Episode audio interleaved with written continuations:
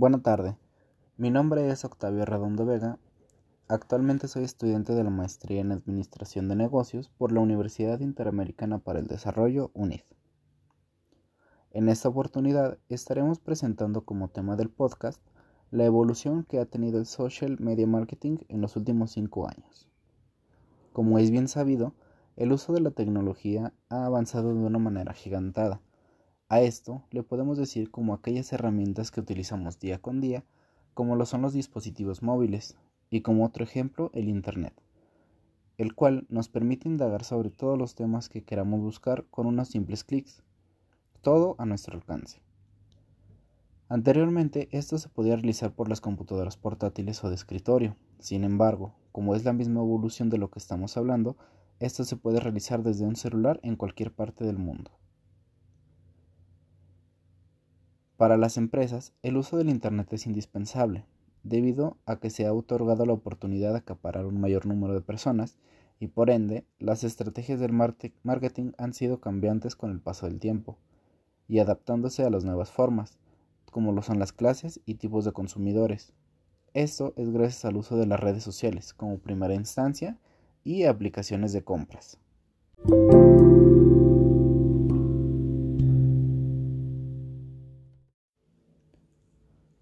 Para uno de estos nuevos métodos es gracias a la SMM, que es un plan de marketing en los medios sociales, el cual este proceso consiste en la recolección de información, así como su investigación y análisis de datos, selección de las redes sociales a las cuales se les dará el uso para poder hacer más grande el objetivo de publicidad de la empresa, el cual, si lo ponemos a comparación del marketing tradicional, es bastante diferente.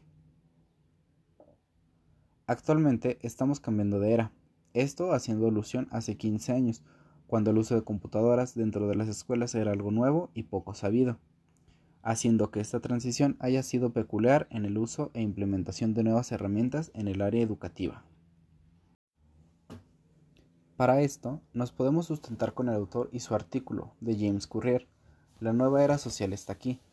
¿Por qué ahora es el tiempo de los productos sociales nuevamente?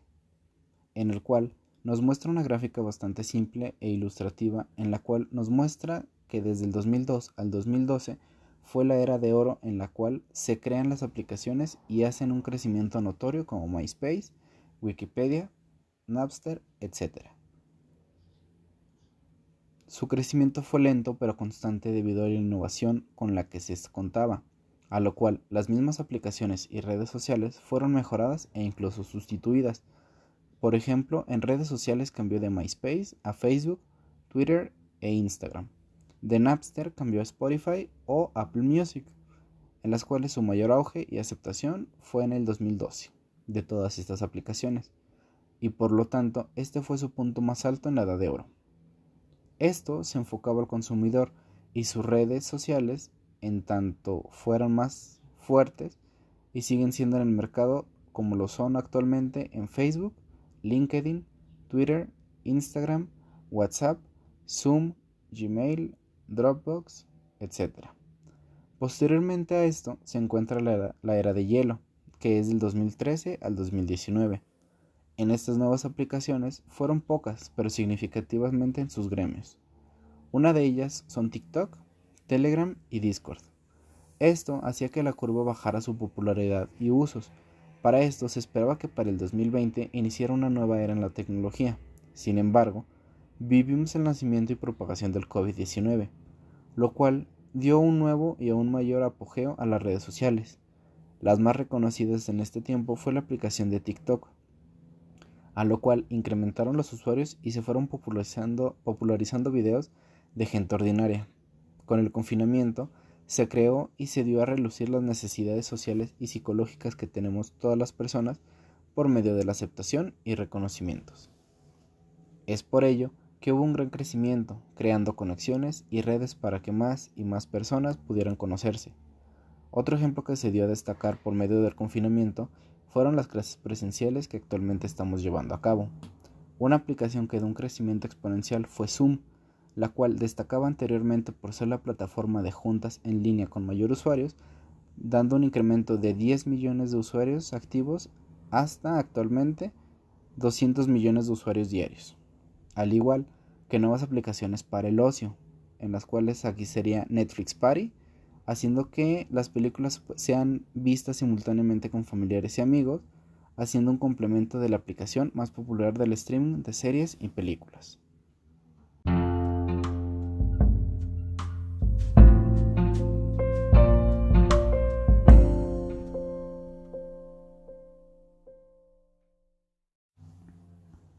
Lo vivido con la pandemia nos hizo adoptar nuevos métodos de trabajo y estudio mediante la tecnología, así como eliminar tabúes, agregar mejores experiencias y vivir un nuevo modelo de vida, en la cual se puede ser más incluyente y ser como realmente eres por dentro y por fuera, en tu trabajo, en tu estudio, en la casa, como el conocer más a tus compañeros que algunas veces solamente los veías por lejos. Considerando que toda la mercadotecnia se está llevando por medio de redes sociales, lo cual podemos estar viendo en videos cortos como Instagram y TikTok. El uso de influencers para recomendar algún producto o servicio que se ha visto afectado o quisiese aprovechar esta nueva tendencia de publicidad. Fácil, con un poco gasto y con un alto retorno de inversión. Inclusive estar al pendiente y monitorear todo aquello como resultados nos den, como lo son likes, compartir el contenido, y toda empresa debería de adaptarse a este nuevo método de marketing. Ahora, conociendo estos temas, podemos ver las diferencias que se han tenido a lo largo de estos últimos cinco años en las redes sociales como respecto a usuarios, nuevos lanzamientos y compras de aplicaciones.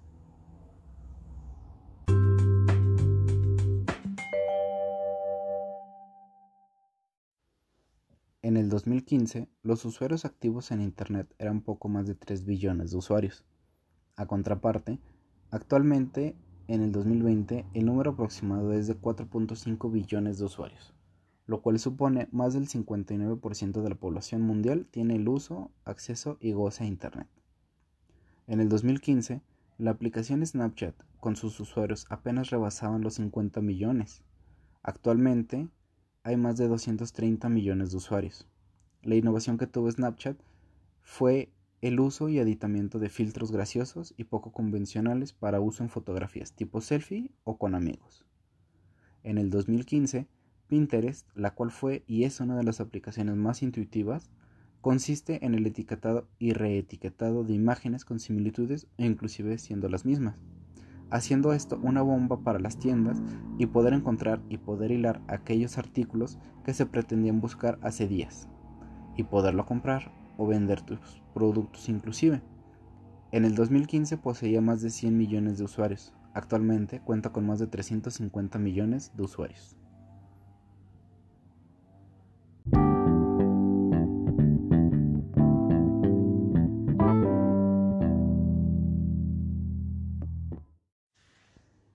2015, al igual YouTube, una de las empresas más grandes y reconocidas por todo el mundo, poseía la cantidad de un billón de usuarios a nivel global. Como datos adicionales y para conocer la magnitud que es YouTube y las redes sociales, en el 2015 subía alrededor de 300 horas de contenido por minuto. Videos de toda índole con más de 60 idiomas disponibles en cada región.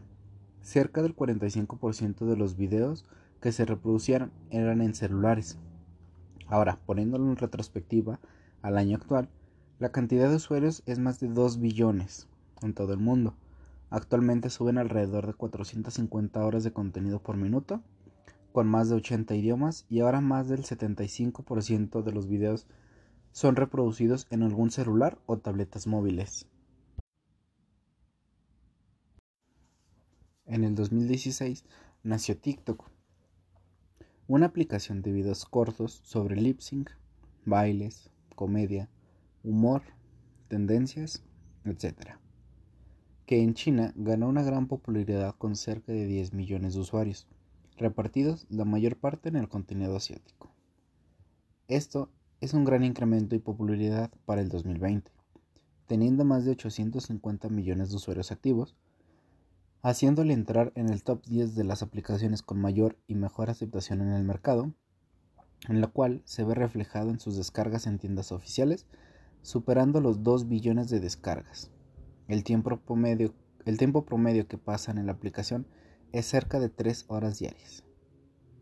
Ahora, pasemos a las adquisiciones más grandes entre las aplicaciones que se han dado en los últimos cinco años. En esta sección destaca Facebook con su fundador Mark Zuckerberg. La compra más grande que se ha hecho por parte de Mark ha sido de la de la aplicación de mensajería instantánea más grande y reconocida en todo el mundo, WhatsApp. En el 2014 se adquirió por 19 billones de dólares. Al igual, Instagram fue, fue adquirida por Facebook en el 2012 por el valor de un billón de dólares. Instagram es conocida mundialmente como la aplicación para poder compartir fotos y videos con otros usuarios. Añadiéndole a esto, se han agregado historias que es un contenido multimedia con una vida de 24 horas. Haciéndolo, esto una aplicación en la que se puede estar todo el día con contenido nuevo y sujeto a actualizaciones, el uso de influencers y publicaciones sobre nuevos productos y servicios.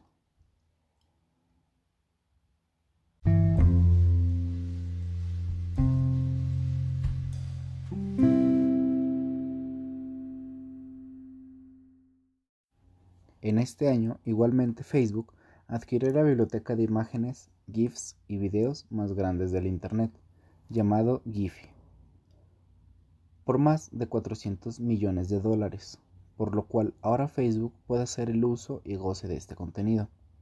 Es por ello que tanto Facebook como nosotros los usuarios podemos hacer uso de este contenido en comentarios o publicaciones que seamos gustosos. Por este gran crecimiento de Facebook fue una buena y gran herramienta para poder monetizar conforme a sus páginas de usuarios para una mayor influencia, por lo cual aquel creador de contenido puede recurrir a sus recursos monetarios y financieros con sus contenidos virales.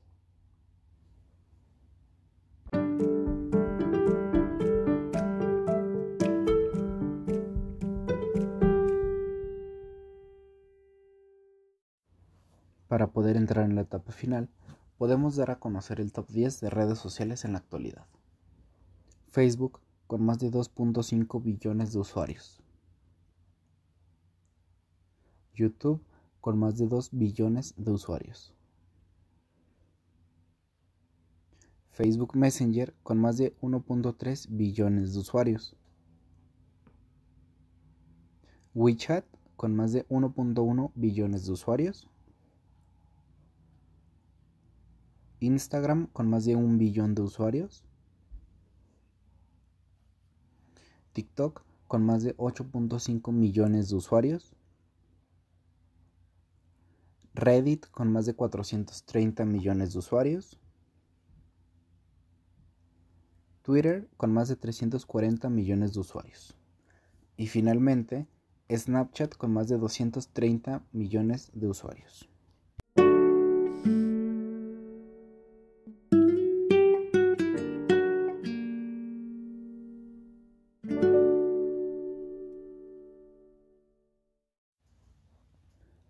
Para poder finalizar con este podcast, para la creación de nuestro plan de marketing en medios sociales es necesario ser conscientes y realizar un análisis de la situación en la cual esté nuestra empresa actualmente, a dónde queremos llegar y cómo lo vamos a llevar a cabo.